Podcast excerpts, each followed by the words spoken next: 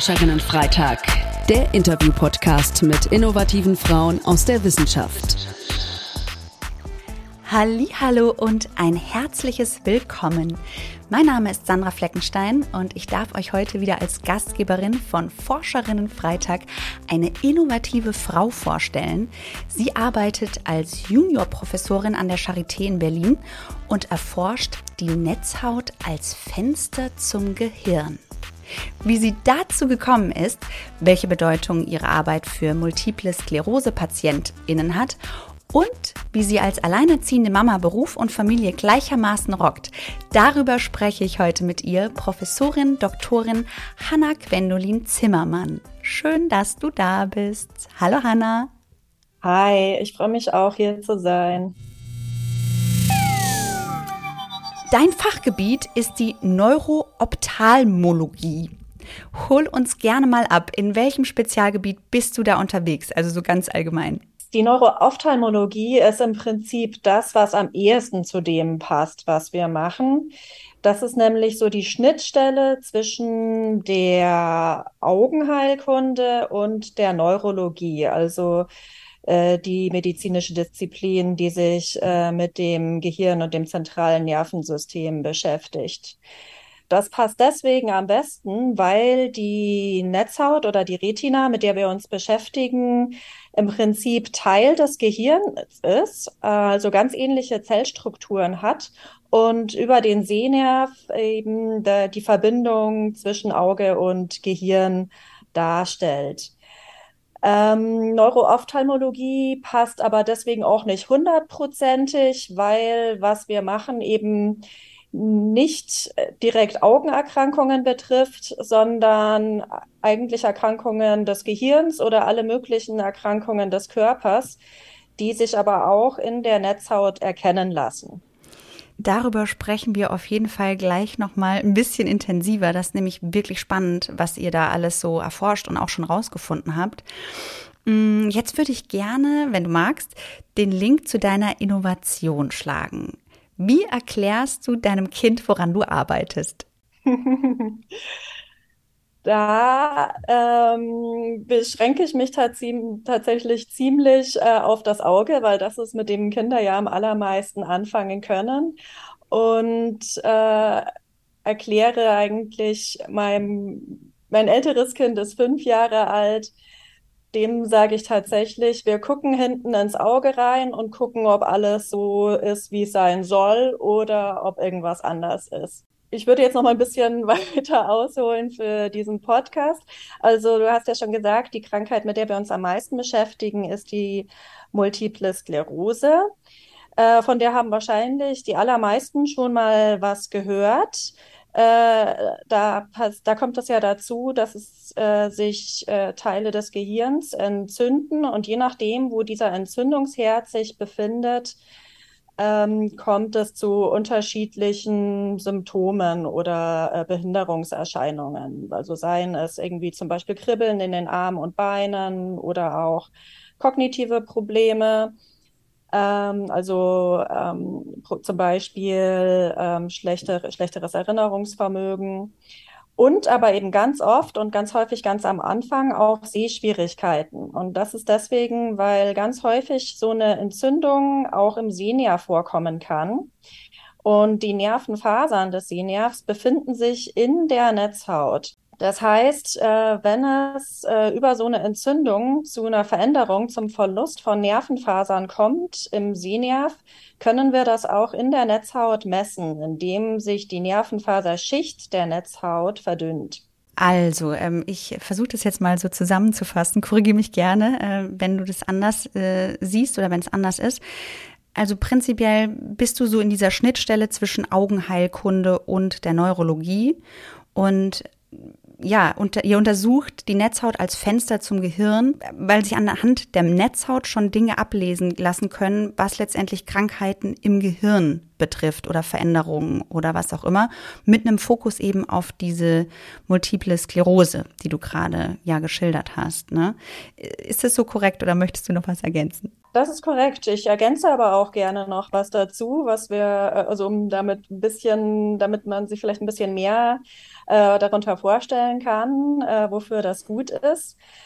Ähm, zum einen führt natürlich der Verlust von Nervenfasern im Sehnerv und damit in der Netzhaut dazu, äh, dass Leute auch äh, schlechter sehen potenziell. Das heißt, ähm, wir äh, benutzen die Dicke der Nervenfaserschicht oder der dazugehörigen Zellkörper dazu, um äh, quasi wirklich ein einen Messwert zu haben, der uns dabei hilft, das äh, Sehvermögen zu, äh, im Langzeitverlauf zu beurteilen, weil ähm, das Sehvermögen selbst zu messen äh, von ganz, ganz, ganz vielen Faktoren abhängig ist. Noch viel wichtiger ist äh, in meinem Forschungsgebiet aber eigentlich, wie die Veränderung ist, die die PatientInnen gerade nicht wahrnehmen.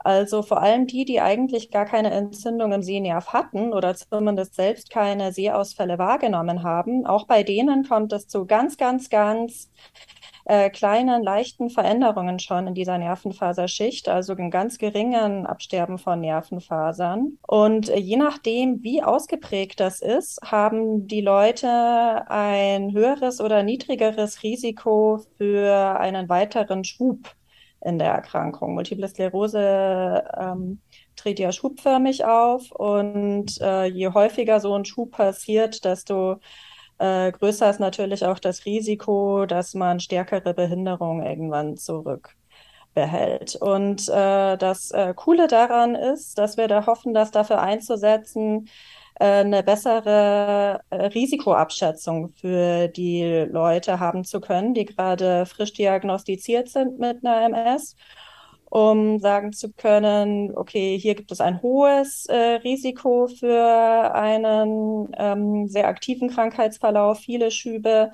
und vielleicht eine Therapie zu wählen, die zwar sehr effektiv ist, aber möglicherweise äh, schwerere Nebenwirkungen hat oder sagen zu können, okay, hier es liegt wahrscheinlich ein eher milder Krankheitsverlauf vor und wir können mit den bewährten Medikamenten äh, weitermachen, die vielleicht nicht wahnsinnig effektiv sind, aber dafür sehr, sehr sicher.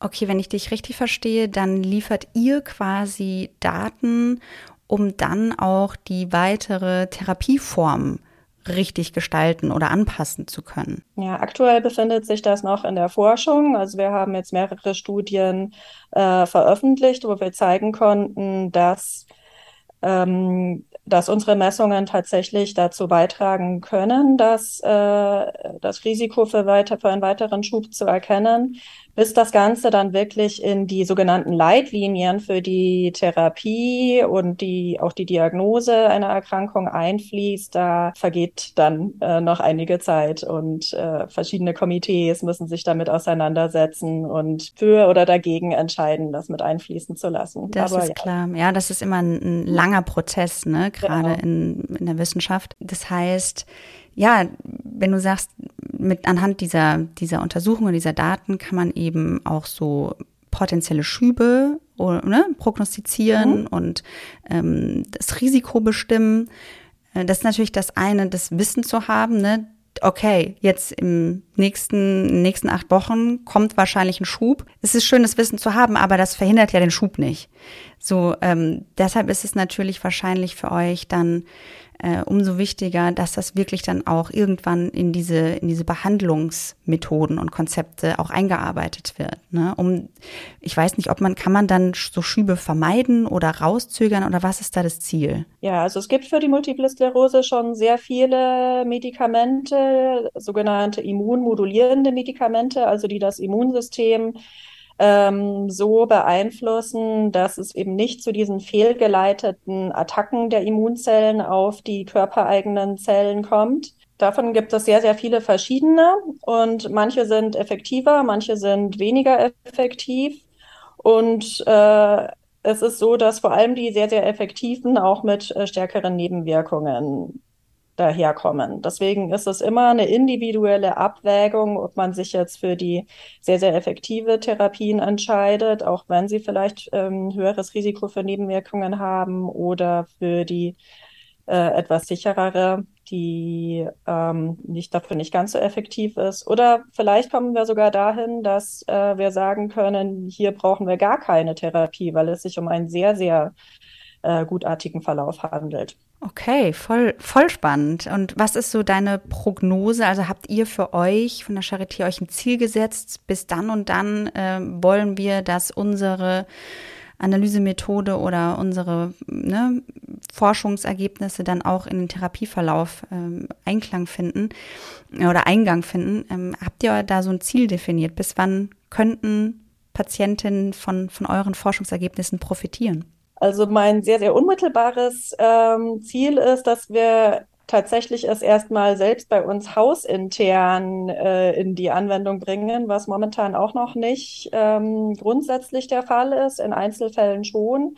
Aber es ist äh, noch nicht so, dass alle PatientInnen, die jetzt frisch mit einer Multiplen Sklerose diagnostiziert worden sind, bei uns die optische Kohärenztomographie, das ist das Verfahren für die Netzhautbildgebung, das wir verwenden, äh, nicht alle werden damit untersucht und äh, auch bei denen, die damit untersucht werden, wird es nicht notwendigerweise von den behandelnden Ärztinnen für diese Einstufung herangezogen, weil es ja momentan schon Leitlinien gibt äh, die verschiedene Faktoren berücksichtigen. Aber ich denke, damit sollten wir erstmal vor der äh, eigenen Tür anfangen. Gleichzeitig engagieren wir uns aber auch in internationalen äh, Gremien, um die Forschung auch ähm, gemeinsam mit anderen ForscherInnen voranzutreiben.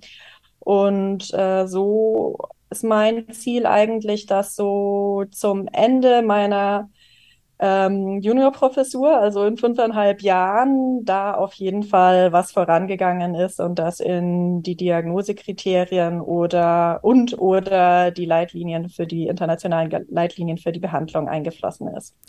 Ja, da drücke ich euch auf jeden Fall oder speziell dir auch ganz fest die Daumen. Du hast eben schon dieses äh, spezielle Verfahren äh, angesprochen, ähm, wie die Patienten dann untersucht werden. Das würde mich jetzt noch interessieren. Also wie, wie untersucht ihr denn? Macht ihr das wirklich am Menschen? Entnehmt ihr Zellen? Wie läuft das ab? Das ist alles ganz, ganz einfach. Deswegen habe ich mich auch sofort in die Methode verliebt, als ich sie vor mittlerweile 13 Jahren das erste Mal äh, gesehen habe. Also es nennt sich optische Kohärenztomographie. Äh, das ist ein Verfahren, das auf einer, mit einer Art Laser funktioniert. Bei Laser erschrickt man dann vielleicht manchmal erstmal, dass es auch irgendwas kaputt lasern kann. Das ist aber ein sicherer Laser, der auch, egal wie lange man äh, damit aufs Auge strahlt, nichts kaputt machen kann. Und äh, mit diesem Laser wird die, ne, also wird die, wird ins Auge reingeleuchtet, die Netzhaut abgetastet und dann das Signal ausgewertet, was zurückgeworfen wird.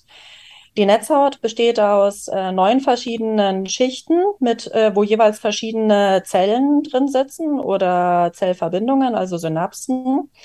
Und die haben alle unterschiedliche Eigenschaften, was das Zurückwerfen von Licht angeht. Also manche werfen mehr zurück, manche weniger, manche brauchen länger, bis es zurückkommt. Und daraus kann ein sehr komplizierter Algorithmus im Gerät dann analysieren, in wo welches Gewebe vorliegt. Und dadurch können wir eben Querschnittsbilder von der Netzhaut machen und damit auch die Dicke der verschiedenen Schichten bestimmen. Und ja, die Dicke sagt eben wiederum darüber etwas aus, äh, wie es den Zellen dort geht, also ob eventuell Zellen abgestorben sind oder nicht. Jetzt würde ich total gerne noch ein bisschen mehr über dich erfahren. Jetzt haben wir viel über deine Arbeit gesprochen, äh, aber natürlich interessiert mich auch, wer denn die Hanna so ist, beziehungsweise was hast du studiert und äh, wie haben sich deine wissenschaftlichen Interessen im Laufe der Zeit entwickelt? Denn du bist ja, wenn man es so sagen kann, keinen typischen Weg gegangen. Genau, gar nicht, ja. Also Ursprünglich habe ich mich schon immer für Medizin interessiert, habe auch überlegt, das zu studieren nach dem Abi. Leider war mein Abi zu schlecht, deswegen habe ich das nicht gemacht. Habe mich dann umgeguckt, was es sonst so in der Art gibt und habe dann äh, physikalische Technik slash Medizinphysik studiert, äh, hier in Berlin an der Hochschule für Technik.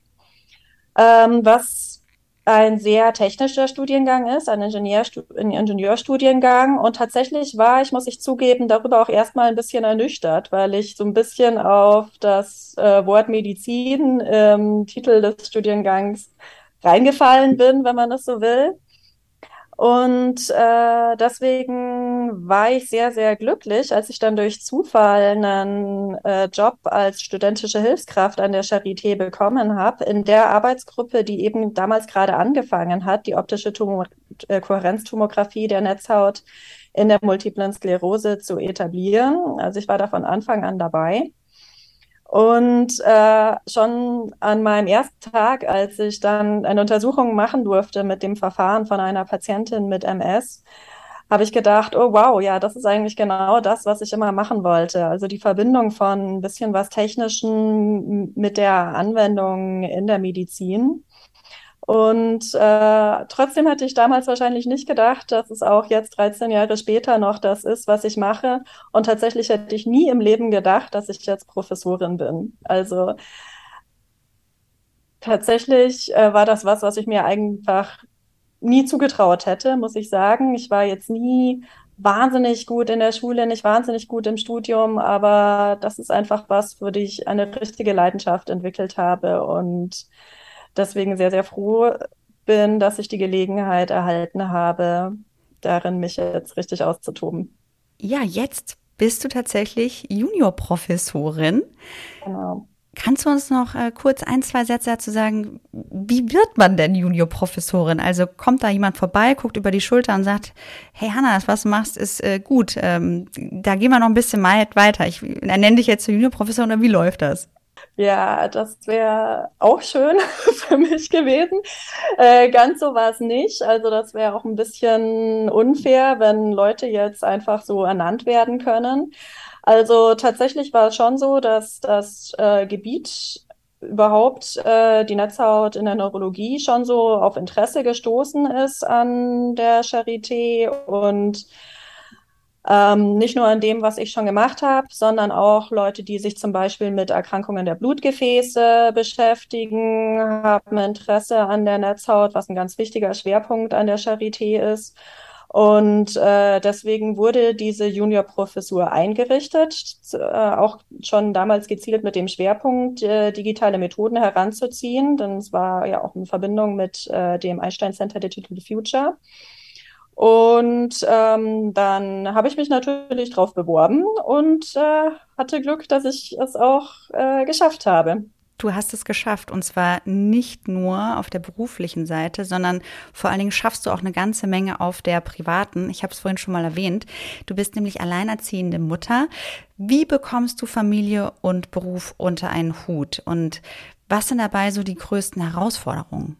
Ähm, also Elternsein an sich ist ja schon eine Herausforderung äh, und natürlich ein wahnsinniges Glück gleichzeitig. Ähm, natürlich habe ich oft das Gefühl, ich werde jetzt weder meinen Kindern noch dem Job gerecht. Entweder weil das Kind sich darüber beschwert, dass es das Einzige ist, was von ihrer Babysitterin abgeholt wird ähm, oder weil ich vor lauter in zwei Kitas rennen morgens erst um halb zehn überhaupt an meinem Schreibtisch ankomme.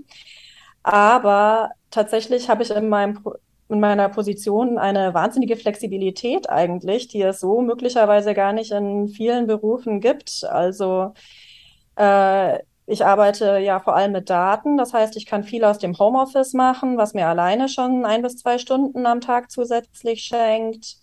Äh, ich habe jetzt als äh, Naturwissenschaftlerin, anders als die meisten KollegInnen an der Charité, keine klinischen Verpflichtungen. Und äh, deswegen keine bestimmten Zeiten, die ich zu, äh, an denen ich in der Charité zu sein habe. Das heißt, ich kann mir die Termine so hinlegen, dass sie auch nicht mit Terminen kollidieren mit den Kindern, wenn sie sich nicht vermeiden lassen. Perfekt. Also da gibt es eine Flexibilität, die dir vom Arbeitgeber zugesichert wurde und wird.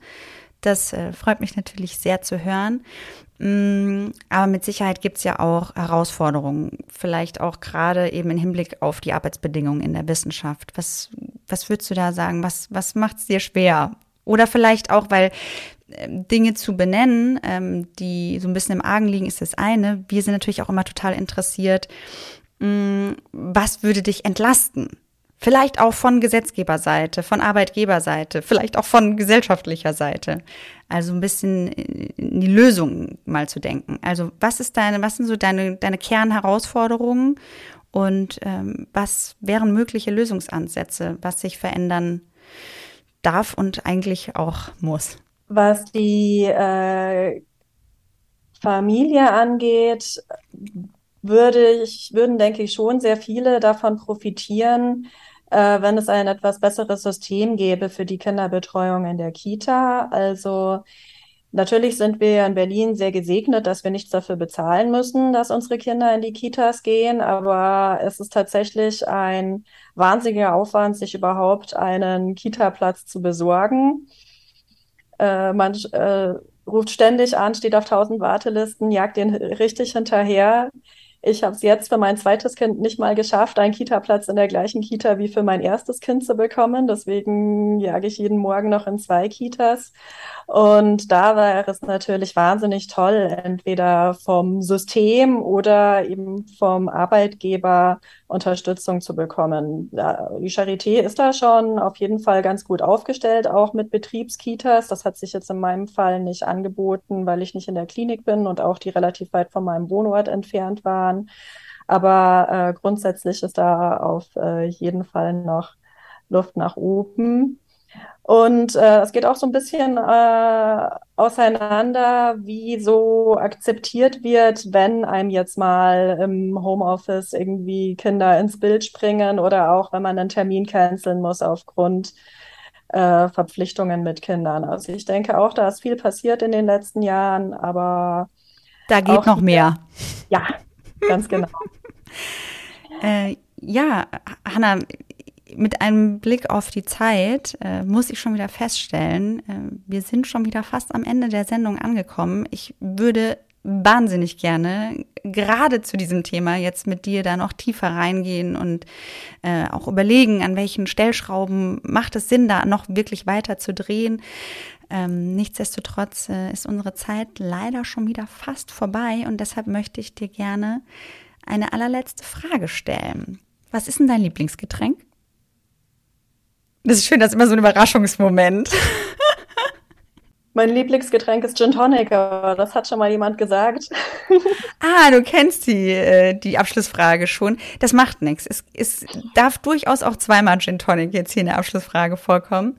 Dann ähm, verändern wir das doch einfach und dann sitzt du an einem schönen Tag jetzt nicht in deinem Lieblingscafé, sondern du sitzt abends, die Kinder sind beim, beim guten Babysitter, äh, wo du dir keine Sorgen machen musst. Du hast einen Abend frei, gehst raus, setzt dich in eine total nette Bar bestellst dir einen Gin Tonic.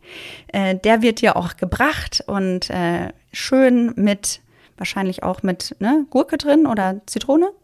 Gurke bitte. Gurke, okay, mit Gurke. So, und äh, neben dir an der Bar, Überraschung, sitzt dein jüngeres Ich. Was möchtest du der jungen Hanna, die sich gerade zu Beginn ihres Studiums befindet, was möchtest du damit auf den Weg geben? Ich möchte Hannah auf den Weg bringen, dass sie sich entspannen soll, weil egal welche Deadline sie vielleicht mal nicht geschafft hat, es ist nie die Welt untergegangen. Und ich möchte Hannah dazu raten, auch wenn das total klitschig, kitschig und abgelutscht klingt, auf ihr Bauchgefühl zu hören, weil es hat sich tatsächlich öfter mal bewährt. Es gibt einen Grund, warum wir da eine Intuition in uns haben. Ne? Ein großes Dankeschön an Professorin Doktorin Hanna Gwendolin Zimmermann für deine wertvolle Forschungsarbeit und deine ehrlichen Einblicke. Genau dafür machen wir ja auch diesen Podcast, um wirklich auch ein realistisches Bild von inspirierenden Frauen an euch weiterzugeben und auch um gemeinsam zu überlegen, an welchen Stellschrauben eben noch gedreht werden darf und auch muss. Ich würde mich riesig freuen, wenn wir uns am nächsten Forscherinnen-Freitag wieder hören. Lasst uns zwischendurch auch immer gerne Feedback zukommen oder tretet über die sozialen Netzwerke mit uns in Kontakt. Wir freuen uns immer riesig von euch zu hören. Und jetzt bleibt mir nur noch zu sagen, danke und tschüss. Wir hoffen, dass euch die Folge gefallen hat. Auf unserer Plattform innovative-frauen.de findet ihr weitere spannende Inhalte. Schaut doch gerne mal vorbei. Habt ihr Fragen oder Wünsche? Dann schreibt uns an podcast.innovative-frauen.de. Ihr findet uns auch bei Instagram, Twitter, YouTube und LinkedIn. Und eine Info zum Schluss für die Transparenz. Die Plattform Hashtag Innovative Frauen wird aus Mitteln des Bundesministeriums für Bildung und Forschung im Rahmen der Förderrichtlinie Frauen in Wissenschaft, Forschung und Innovation, Leistungen und Potenziale sichtbar machen, Sichtbarkeit strukturell verankern unter dem Förderkennzeichen 01 FP 21070 gefördert. Die Verantwortung für den Inhalt liegt beim Kompetenzzentrum Technik Diversity Chancengleichheit e.V.